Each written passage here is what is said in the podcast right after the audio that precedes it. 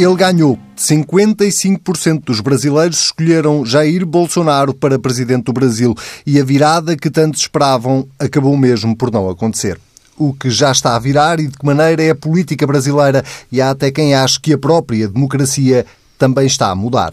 Sérgio Moro, o super juiz que meteu Lula da Silva na cadeia e que tem a seu cargo a Operação Lava Jato, e que dizia que nunca em tempo algum iria para a política, acaba de aceitar ser ministro da Justiça do novo governo de Bolsonaro. Um governo que, nas palavras do próprio presidente, vai travar uma luta sem tréguas contra a corrupção e, sendo assim, Sérgio Moro aceitou dar o dito pelo não dito e meter-se na política.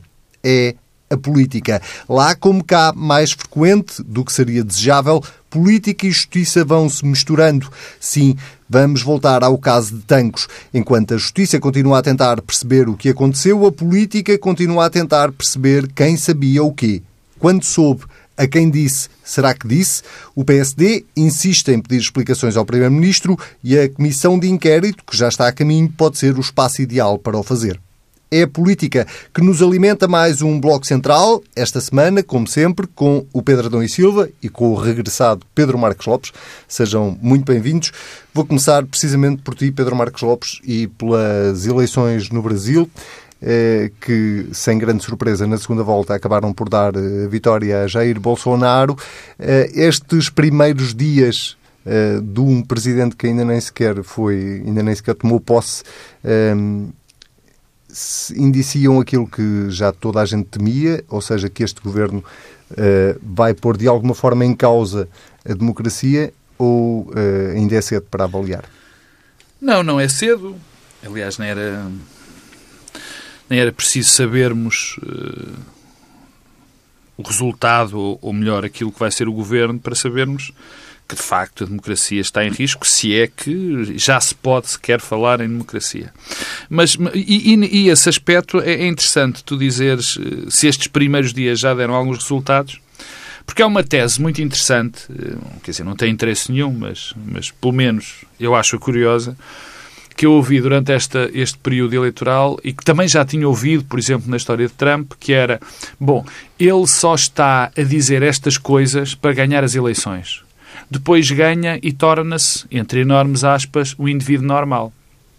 Eu francamente não sei o que é que mais me assusta neste discurso, que é se é uh, alguém ter, uh, no mínimo, a percepção de que um discurso que ataca a democracia, que ataca os direitos de muitos grupos, que põe em causa pilares fundamentais do, do Estado de Direito, é um discurso bom para ganhar eleições, o que diz muito dos eleitores se é a ingenuidade de ainda de, a ingenuidade ainda existir, porque o que nós sabemos é que este tipo de indivíduos tem uma vantagem, entre aspas, não é?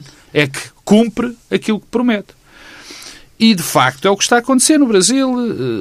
Eh, esta, este último acontecimento de, de que é a, a ida de, de Moro para o, o governo, mostra-nos que, de facto, a democracia brasileira, se já tinha graves problemas eh, de, de, de ser até considerada como democracia, digamos assim, agora mostra que há, que há evidente, um evidente déficit democrático, ou sequer que já podemos falar em Estado de Direito e democracia, porque uh, nós esquecemos, eu, eu, também vejo isso muitas vezes replicado, e, que é, bom, Bolsonaro ganhou as eleições, Portanto, pode fazer aquilo que quer. Está aqui um jogo democrático. Aliás, há muito este chavão. Ah, as pessoas só gostam de democracia quando ganham os que nós queremos. Não tem nada a ver com isso. Tem a ver com o facto da democracia funciona durante, sobre certos alicerces. E que o voto não esgota, longe disso, muito longe disso, a democracia. Quer dizer, o que aconteceu, por exemplo, neste caso de, da ida de Moro para o governo, é uma evidente confusão entre os papéis no Estado de Direito, entre a separação dos poderes numa democracia, quer dizer, do Poder Judicial estar separado do Poder Executivo. Aliás, é muito interessante ver qual é a, a, a agenda de que Sérgio Moro diz que vai ter. Que é, vou acabar, vou lutar furiosamente contra a corrupção. Bom, isso num Estado de Direito, numa democracia, é feito pelos tribunais. e pelo Ministério Público e pelas polícias que têm que investigar e não diretamente pelo governo e pelos, e pelos, e pelos juízes que depois têm de julgar. Bom, Portanto, haverá algum papel também dos governos nesse. É evidente, é? é evidente que sim. É evi não. Estando no poder não. político. Pelos governos, não. Pelos governos, não. O que pode haver é um impulso legislativo. Desde logo garantir que, que leva... não há corruptos no Conselho de Ministros. Era isso, era isso. É, que é um ponto. dos problemas também deste não, governo, daquilo que já se sabe. Não, mas o, ponto. o que o governo em pode. Em abstrato, não. os governos também podem dar um não, contributo. Não, é muito. Começando muito... Ah, por não, serem só, só se for por aqui, corruptos. que aquilo do Pedro Adão e Silva diz, não há uma não, questão... É alguns membros do governo... Sim, já sabemos que sim. Há um que está preso e que, que vem ser ministro, ouvi isto, não, não sei se confirma, vem ser ministro de manhã e à noite uh, recolhe ao, ao, calabouço.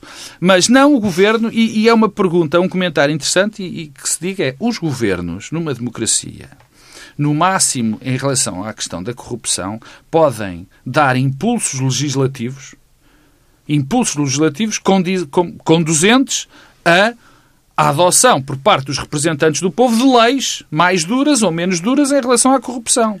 A luta contra a corrupção, como a corrupção é um crime, quer dizer, corrupção é um crime, como o homicídio, como o furto, são crimes. E os crimes são investigados pelo Ministério Público e são julgados pelo juiz. Portanto, esse tipo de, eh, de, de, de anúncio que é feito por Sérgio Moro e por Bolsonaro, diz muito do que vai ser o governo uh, do Brasil. Quer dizer, basicamente está-se a anunciar uma autocracia. É o que se faz com estes anúncios. Mas, e, e, com isto termino, porque há vários, há vários pontos para o Brasil, eu também me lembro de sempre que a justiça, sempre que a justiça entra neste tipo de combate político, que foi o que aconteceu aqui em, em Espanha com o, com Baltasar Garçom, foi o que aconteceu em Itália.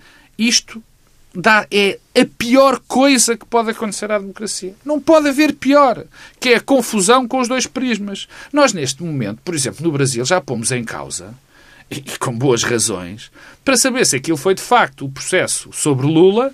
Dilma já sabemos que foi uma, mas o Dilma foi um processo político, não foi um processo. Aí o, o Poder Judicial não entrou, mas neste momento já, já é legítimo ter dúvidas sobre não, qual foi a real assim, Liberou algumas escutas uh, sim, oportunisticamente. Mas, é? Sim, isso é verdade, mas, mas não interferiu diretamente no julgamento, não a condenou, não, não, não, não chegou a, a, a, a ser sequer haver um processo não, nem há nada, formado. Nunca, não há nada. Foi... Mas não há nada. nada, nada. Ela, aí foi um processo foi um político. Mas em relação, a Lula, em relação a Lula, Obviamente que agora as dúvidas são absolutamente legítimas. Se um juiz faz isto, faz uma investigação que fez, põe um determinado cidadão na cadeia, enfim, já foi também confirmado por outras instâncias judiciais, é bom que o diga, e depois vai para ministro. Bom, está tudo dito, não é? Pedro Adão e Silva. Uh, Está tudo dito, não, porque ainda faltam imensas coisas, mas acho que. O problema não será exatamente escolher um juiz para Ministro não, da Justiça. Não. Nós, não é? temos uma Nós temos uma magistrada Público como, como Ministro da Justiça. Estou a dizer isto apenas para, para complementar, porque também me pareceu que não é, não é esse de todo o ponto do Pedro Marcos Lopes. Mas uh, a mesma pergunta, que é o que é que esta escolha de uh, Bolsonaro para a Justiça, nomeadamente, e esta é provavelmente a primeira grande decisão que se conhece esta semana é, para além da transferência da embaixada também para, para Jerusalém. É, é, o que é que esta decisão que é que de Bolsonaro uh, antevê?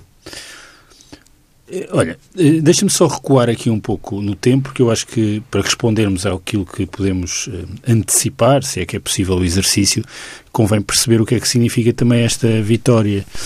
É que, quer dizer, eu assim, vista à distância, muita distância, e lendo um pouco sobre o, sobre o Brasil, o que me parece é que um, o resultado de Bolsonaro e a vitória de Bolsonaro é uma espécie de um novo capítulo de uma história longa, ou seja, não inaugura um tempo novo e uma história longa que nasce naturalmente, e por isso é que é relevante a história de Sérgio Moro, nasce no processo Lava Jato, agudiza-se com o impeachment a, a, Dilma, que hoje acho que é inequívoco, foi mesmo um golpe de Estado, que não tem outra classificação possível, em que a preocupação de todos os atores políticos, partidos, representantes, protagonistas políticos relevantes, a preocupação foi sempre um, infligir e provocar o maior dano possível eh, no adversário, eh, não cuidando do efeito agregado e do efeito conjunto dessa disputa.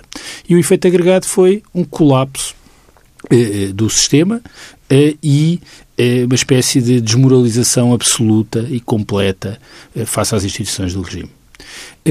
E isto explica em importante medida, por exemplo, o colapso do centro-direita e a ascensão inevitável de Bolsonaro e ajuda-nos a antecipar um pouco aquilo que pode acontecer. E devo dizer que, deste ponto de vista, é bastante racional esta opção de escolher eh, Moro para, eh, para Ministro eh, da Justiça.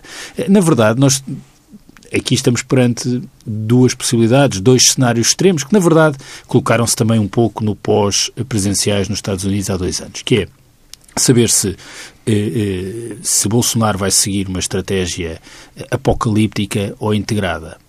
Bom, a estratégia integrada é, é simples de perceber. O, o, Brasil é um regime político ultraconsensual, isto é, quem quer que seja para exercer o poder precisa de formar coligações aos mais diversos níveis eh, e ultraconsensual, porque os incentivos estão todos lá para isso, porque o sistema partidário é muito fragmentado, há neste momento 30... É outra das razões para estes problemas acontecerem no Brasil, Há neste é? momento 30 partidos com representação na Câmara Baixa, o partido de Bolsonaro tem apenas 10% dos deputados, eh, o, o, os partidos que apoiaram que apoiaram a data têm 28%, ou seja, eh, há uma, uma base orgânica muito mais sólida de apoio a, aos derrotados do que propriamente a Bolsonaro. E, portanto, Bolsonaro, à partida, precisava de eh, entrar nesta lógica de presidencialismo, de coligação, que é a tradição de Fernando Henrique, de Lula e também eh, de Dilma, que explica que Dilma tivesse como seu vice eh, Temer.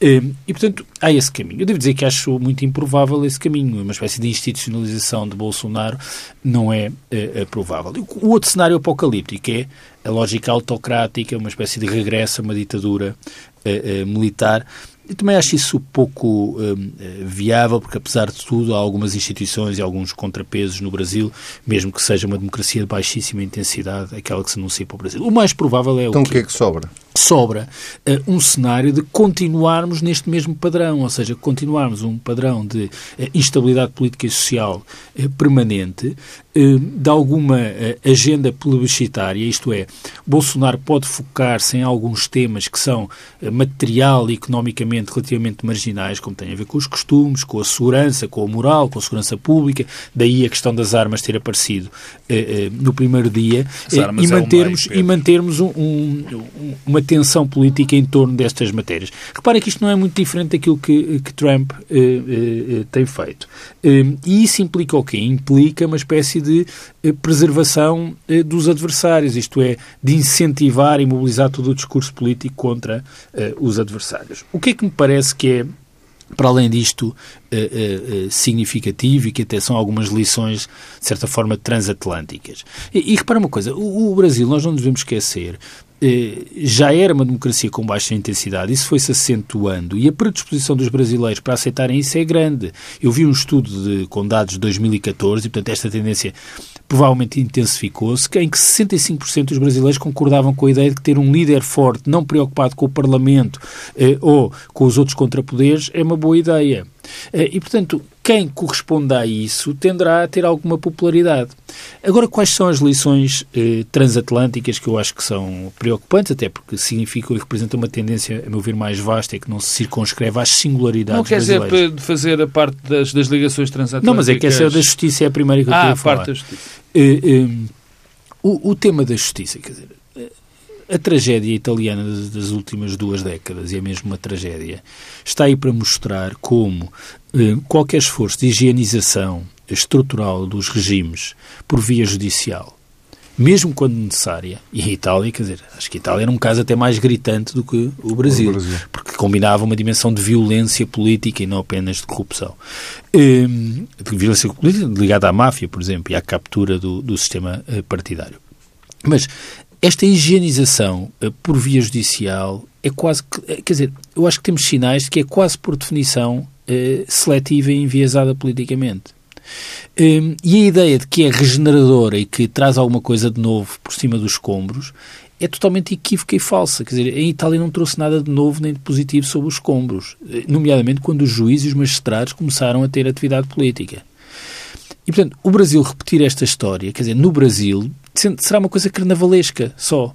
Isto é dramático, portanto, eu antevejo aqui imensa instabilidade política. Para responder o que é que vai acontecer, não vai acontecer nenhum dos dois cenários. Vai acontecer é um padrão de grande instabilidade política e social e de degradação ainda maior das instituições no, no, na comparação com aquilo que se passou. E, portanto, nós podemos, por exemplo, antecipar que daqui a quatro anos, se houver eleições livres e democráticas, que Moro possa ser um candidato a Presidente da República, por exemplo, ou um militar ainda de uma linha mais dura. Devo, devo dizer que me parece que Bolsonaro tem todas as características de ser alguém de transição não é, é uma transição ainda corresponde a esta história. E Bolsonaro uh, não pode ter uma espécie de plano A e plano B, ou seja, caso o plano A falhe e de facto o Brasil fique nesse cenário de instabilidade política, o plano B ser de facto um regime mais autocrático. Pois é, é possível, mas eu, não, eu devo dizer que não, é não eu, eu, eu, não, eu não vejo em Sempre Bolsonaro, não vejo em Bolsonaro alguém com tanta sofisticação estratégica para poder ser protagonista de um cenário radicalmente diferente daquele que hoje temos. Acho isso, acho isso, acho que isso pode acontecer. Não sei se Bolsonaro será. Seu Mas está, o problema aí é que estão criadas as condições para que isso aconteça. Repara, eh, o Pedro falava de, de ainda há uma réstia de funcionamento de instituições e, eu, e ele dizia que ainda funcionava. Eu acho que há uma réstia também de funcionamento das instituições no Brasil. Não só, só as instituições, é a opinião pública. É... De acordo.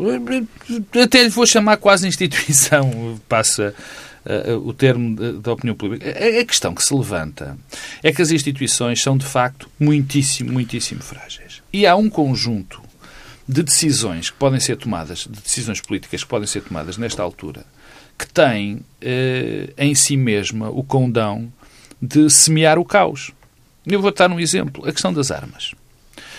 Se Bolsonaro vai mesmo para a frente com esta questão da liberalização do, do, das armas, numa sociedade muito já de si violenta, como é o Brasil, já de si bastante armada, como também já é o Brasil, há, tem aqui, há aqui o, o, o é um rastilho para uma evidente uh, instabilidade de tal maneira. Não é uma estabilidade política, é uma estabilidade social. Ora bem, isto, uh, outro tipo de, de. Isto montado também em cima de um discurso da moralização, de vamos caçar os corruptos, de, de vamos moralizar isto tudo, leva inevitavelmente, na minha opinião, enfim, espero que não aconteça, ao caos social. Não é só o caos político. E o caos social tem em si mesmo. Uh, uh, é, é, é o que falta para que o indivíduo como o Jair Bolsonaro, que tem várias afirmações nesse sentido, uh, várias afirmações, sobre a questão de uma ditadura, se a ditadura é boa ou é má. O Pedro acaba de dizer, um estudo que eu não conhecia, de 2014, que diz que os brasileiros tão preparados, até não se importavam de uma solução dessas, com algum desprezo pelas, pelos contrapesos não, e, uh, repare, e nesse mesmo Portanto, inquérito, nessa... um terço dos brasileiros, um terço, eh, dava conta da sua satisfação com a ideia de que poderia ser o exército a liderar. Pronto, uh, quer dizer, eu acho que está criado, eu acho que Bolsonaro vai criar, consciente ou inconscientemente, porque eu tenho sempre muitas dificuldades em analisar, porque depois entra-se aqui numa questão de análise psicológica que eu não gosto nem sei fazer. Mas os indícios que, que, me parecem evidentes é que todas as decisões que ele está a tomar e que vai tomar no futuro vão criar não o caos político, como o Pedro diz, é o caos social. E o caos social... caos social e político. São Pronto, peço desculpa, só ouvi caos político.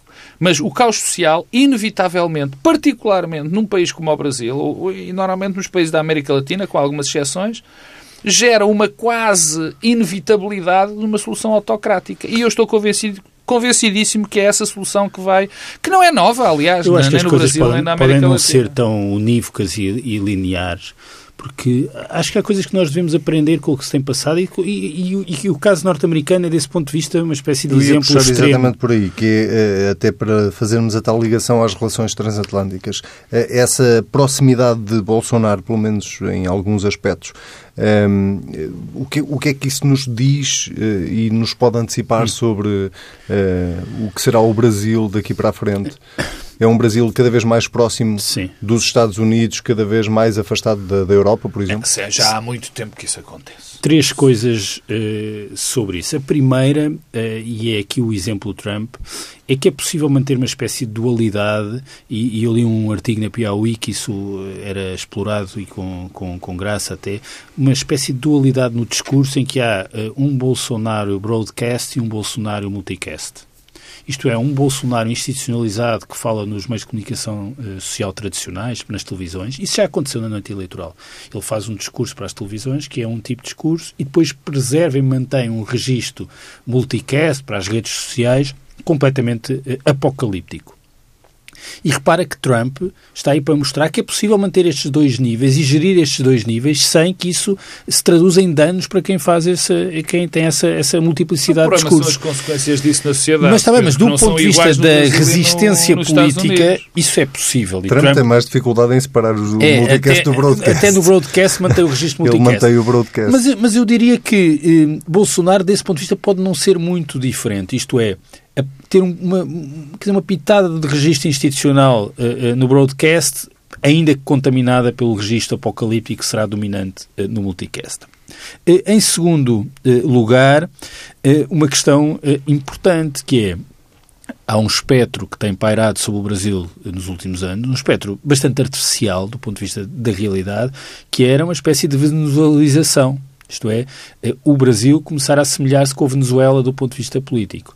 Ora, agora, agora com Bolsonaro, paradoxalmente, ou talvez não tanto, porque há declarações antigas de Bolsonaro entusiasmado com, eh, com Chávez, porque este padrão, eh, uma coisa é depois na agenda programática ser mais direita ou mais de esquerda, mas o padrão de exercício é de poder é muito semelhante, de total subordinação do poder judicial e do poder legislativo ao poder eh executivo. Não, executivo. Esse, esse exemplo venezuelano acho que pode ter caminho para, para andar no Brasil. Finalmente, e aqui uma coisa que joga a favor de Bolsonaro parece-me evidente, é que se está a formar uma internacional nativista, nacionalista e protecionista do ponto de vista económico, eh, em que os Estados Unidos têm interesse em alimentar parceiros. E do ponto de vista do curto prazo, economicamente, isto pode ter vantagens e efeitos positivos. O que, aliás, se poderá também ver. Para quem? Para os Estados Unidos. E para o Brasil também, no curto, no, no curto prazo. Agora, não deixa de ser curioso uma mas afirmação. Na medida, desculpa, a médio medida... prazo é catastrófico. É catastrófico, mas no curto mas prazo. Mas na medida em que Bolsonaro está na disposição de privatizar tudo e um par de votos. Não, no, não. algum protecionismo. Algum protecionismo. O que não deixa de ser curioso, porque a agenda económica de Bolsonaro é toda ela uma contradição. Uh, uma, mas repara, mas também a norte-americana é uma contradição. Trump, claro. e, e, quer dizer, e nós tendemos a achar que as contradições não funcionam. As contradições têm alguma uh, viabilidade Mas, e sustentabilidade. Tu, tu, queres dizer mais protecionismo, que o Brasil não é mais é propriamente um país eh, mais muito aberto. Não é? Mais Tal como os Estados Unidos. Os Estados Unidos, agora, quando se fala em protecionismo, protecionismo, os Estados Unidos sempre foram um, um, um país protecionista. Acordo, mas, mas, há uma mais. coisa, deixa-me dizer algo que, sobre, sobre a questão destas agendas combinadas e de, de, de convir neste momento a, a Donald Trump e a, e a alt-right este, este tipo de, de aparecimento destes fenómenos e, e tomarem o poder. Eu acho que isto pode ser, para os Estados Unidos, eh, para, para estes movimentos, isto acontecer no Brasil pode ser absolutamente uh, uh, pode ser o princípio do fim desses movimentos. Ou melhor, isto tem algo que pode correr muito mal a esse movimento, porque se de facto e eu estou convencido que há todas as condições para isto acontecer, se transforma de facto o Brasil numa motocracia e se fica evidente o caos social que pode acontecer com, com, este, com este fenómeno. E o Brasil era provavelmente o pior país em termos estratégicos para isto acontecer, para a agenda do alt-right, porque, porque, não, porque eu estou convencido que não aguenta, não aguenta, ou seja, que vai dar, que vai descambar numa, numa autocracia. E, portanto, isto é mau para, para a agenda a médio prazo de, desses, desses movimentos. O pior é que eh, no médio e longo prazo estamos todos mortos. Muito bem, vamos eh, mudar de assunto até porque o tempo está a correr e vamos falar de um outro tema que marca esta semana, que eh, volta a ser o caso Tancos e o assalto aos paióis de Tancos. E volta a marcar a semana não tanto pelos avanços que a investigação judicial teve, mas sobretudo pelas, pelos desenvolvimentos políticos que este caso vai tendo, com declarações sobretudo de Rui Rio. Uh, Marcelo Rebelo de Sousa também falou, voltou a falar sobre o assunto, mas basicamente para repetir o que tem vindo a dizer. Uh, mas Rui Rio, que uh, de alguma forma está a carregar nas tintas, se me permitem a expressão, em relação ao uh, governo e, sobretudo, em relação à degradação das Forças Armadas. Vou começar por ti, Pedro Adão e Silva, que tens aí um conjunto, as pessoas não conseguem ver, mas um conjunto de recortes é. de jornais. Olha, mas antes dos recortes de jornal, eh, duas coisas sobre Rui Rio e ainda sobre o Brasil. é que eu há pouco falava das lições transatlânticas. Há uma lição transatlântica que convém eh, reter em relação ao Brasil, e que é aquela do processo que levou à eleição de Bolsonaro. É evidente que há uma diferença de grau significativo, mas nós tendemos a sobreestimar a capacidade institucional eh, e das instituições, a capacidade de resistência das instituições. Ora, eu comecei por dizer que eh, a história do Brasil tem um elemento decisivo que é a forma como, a partir de um certo momento, todos os atores políticos ficaram mais preocupados em infligir danos ao adversário do que propriamente em preservar as instituições. Bem, eu acho que o que se está a passar em Tancos é mesmo isso. Neste momento, o que se está a passar não é em Tancos, é em relação eh, ao processo de Tancos, na dimensão da discussão política, é mesmo isso. Uh, vou dizer como clareza, acho que é de uma irresponsabilidade o que tem sido dito sobre Tancos, uh, verdadeiramente chocante. E se Rui Rio agora fala do assunto, é mesmo por falta de assunto. Quer dizer, uh, o PSD não pode falar do orçamento, não pode falar da economia e do emprego e agora escolheu falar deste tema com uma ligeireza e uma leveza verdadeiramente preocupantes, a meu ver, e que acho que isto vai ser penalizador para todos. E assim falo dos recortes que tenho aqui. Eu acho que, sinceramente, está tudo a falar de tanques e dos, do, das consequências políticas de tanques e ninguém fez dois exercícios simples. Um, que é fazer uma fita do tempo da sucessão de factos que são conhecidos, e uma outra é ler algumas das revelações associadas a esses factos. Fita do tempo.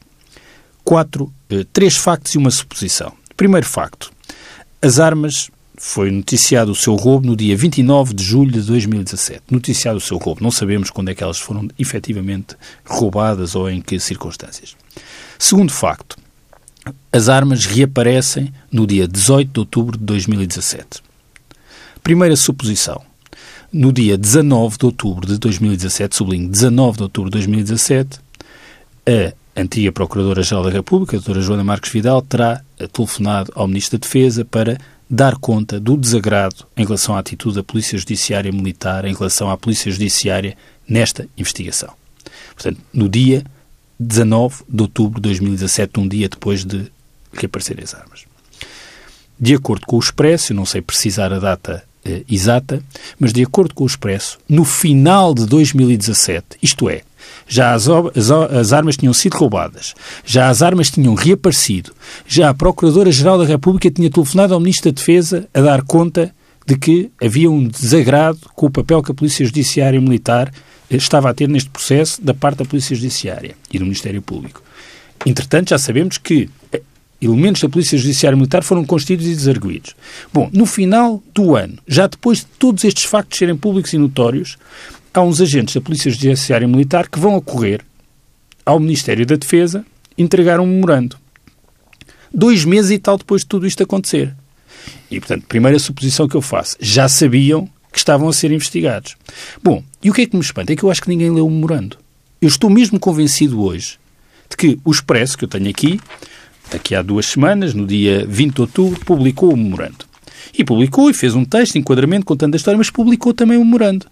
Eu acho que as pessoas olharam para isto e ninguém leu, porque isto tem um alinhamento estranho ao centro, porque está escrito num português verdadeiramente incompreensível, e ninguém leu o memorando. Bom, mas se lerem o memorando, para lá de não se perceber nada, porque o memorando começa assim, o Major Pinto da Costa passa, eu peço desculpa a pontuação, mas é a pontuação que está no memorando. O Major Pinto da Costa passa para o Major Brazão, um informador que tem conhecimento do que se passou em Tancos. Este informador diz que a PJ sabe desde o início que um seu informador de alcunha fechaduras vive em Albufeira é pago pelo PJ há já muitos anos e que esteve envolvido no assalto. A PJ vai ao Algarve e não permite que a PJM os acompanhe. E segue assim. Bem, o que é que se percebe de todo este memorando? É que há uma preocupação.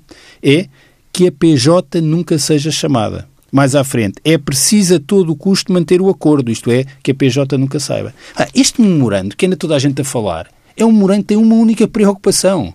É a Polícia Judiciária Militar afastar a PJ de todo este processo. Ora, este memorando é entregue quando claramente a Polícia Judiciária já está a investigar estes agentes da Polícia Judiciária Militar. Bom, coisa que sabemos, porque eles, entretanto, foram constituídos arguídos. O que é que isto tem a ver com a dimensão política? É que há duas coisas que são inequívocas. Eu não me tenho cansado de dizer isso desde finais de julho de 2017. É que a tutela da defesa, em particular o antigo ministro, geriu pessimamente politicamente isto. Desvalorizou, fez graçolas, não percebeu o que estava em causa. Isso parece-me eh, evidente. Segundo, isto é um assunto muito grave.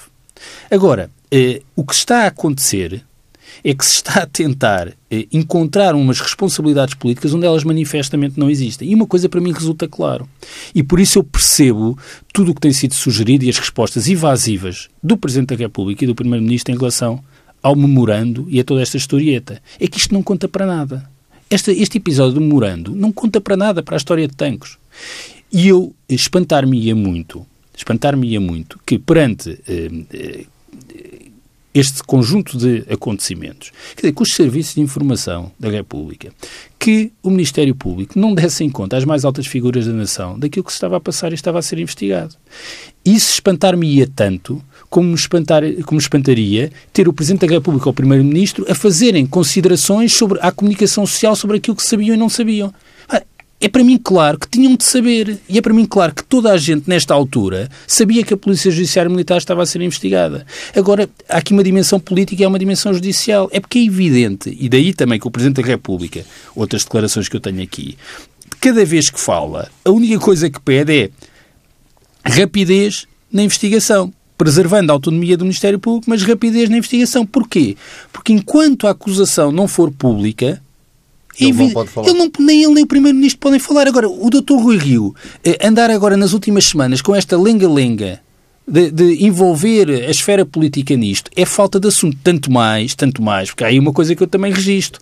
É que o Dr. Rui Rio é também daqueles que sabia alguma coisa sobre a investigação, porque senão não tinha feito as declarações que fez em setembro. Portanto, eu percebo que o Dr. Rui Rio está muito pressionado internamente uh, uh, no partido e que o contexto não lhe é favorável. Ah, mas convém ter algum cuidado com a preservação das instituições. Pedro, temos pouco tempo. Quatro minutos para ti. Não, eu em relação a, a, ao caso Tancos, não, já, já falei dele demasiadas vezes.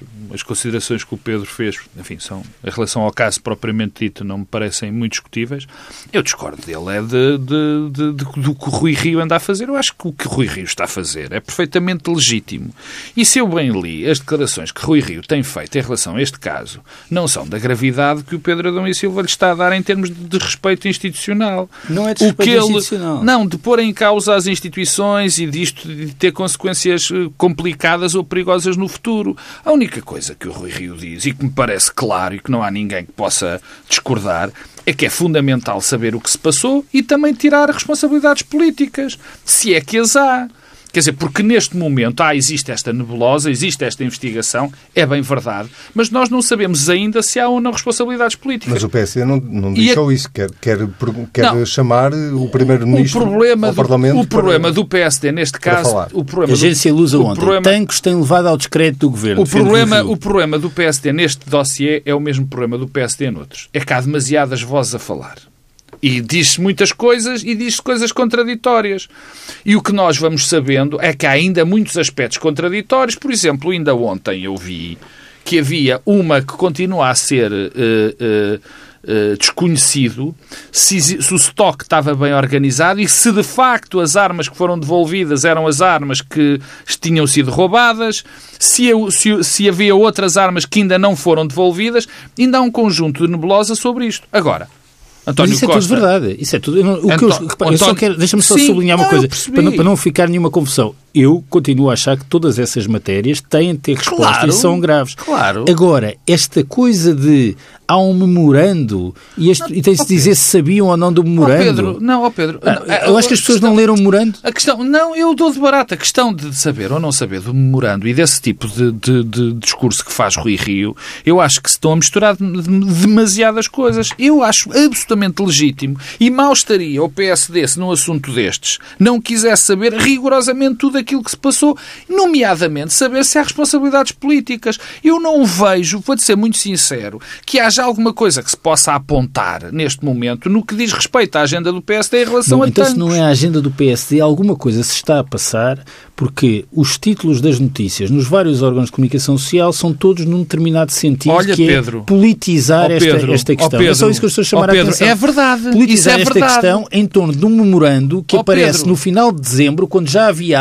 armas e quando já Pedro, estavam a Silva, é verdade, é verdade, mas eu ainda não vi nenhuma declaração e acho que é difícil descobrir qualquer declaração de Rui Rio que diga que é preciso saber, é preciso que o Primeiro-Ministro teria conhecimento ou como, que se quer que o Ministro tinha conhecimento. Eu, aliás, acho que ele tem sido bastante equilibrado neste dossiê. Mas muito conhecimento equilibrado. de quê? É que a questão é, e conhecimento oh, de quê? Pedro, não, sei, opa, não havia o responsável político. Não, mas conhecimento de quê? Conhecimento, por exemplo, de, de que existisse uma tramóia, uma espécie de uma conspiração para devolver as armas. Conhecimento do Então, mas encobrimento. desculpa lá, Desculpa lá, mas- do encobrimento, o mas- memorando. mas- mas- este mas- caso, ó Pedro, vamos uma coisa, mas um- este caso não acaba no memorando, o memorando Não, é, pode ser coisa, ou não, mas é assim. não é? Vocês não acham que é óbvio que em dezembro, se as armas já tinham aparecido em outubro, se a Procuradora-Geral no final de outubro, no, no em outubro já tinha telefonado ao Ministro da Defesa eh, queixando-se óbvio da Polícia Não é óbvio que certamente muita gente tinha de saber que a investigação apontava para a Polícia Judiciária Militar. Este memorando conta alguma Oh, coisa Pedro, para esta desculpa história? lá, oh, desculpa, desculpa, mas estás a fazer uma confusão. Uma coisa é haver uma investigação à Polícia Judiciária Militar. e da- militar, bem entendido, haver uma investigação à Polícia Judiciária e militar que poderia caminhar para um determinado sentido. Outra coisa que se pede é se havia ou não participação do poder político ou conhecimento do poder político nessa, nesse processo que estava a acontecer. São dois casos separados. Senhores, vamos ter que terminar por aqui. Eh, o nosso tempo chegou ao fim. Pedro Marcos Lopes, Pedro Adão e Silva. Nós voltamos a ver-nos na próxima semana com uma convidada especial. O próximo fim de semana é o fim de semana da Convenção do Bloco de Esquerda e, portanto, vamos ter connosco no Bloco Central da próxima semana nada mais, nada menos do que Catarina Martins, coordenadora do Bloco de Esquerda, eh, que vai... Muito obrigado por combinarem pela coisas deste primeira vez na história, pela primeira vez na história, eh, participar num bloco central eh, e acho que se calhar que já será a primeira e a última. Eu acho que- Será a primeira e a última. Quanto a si, muito obrigado por ter estado aí desse lado. Já sabe, se quiser voltar a ouvir o Bloco Central desta semana, é só ir a tsf.pt. Se quiser comentar, basta usar o hashtag TSF Bloco Central. Até daqui uma semana.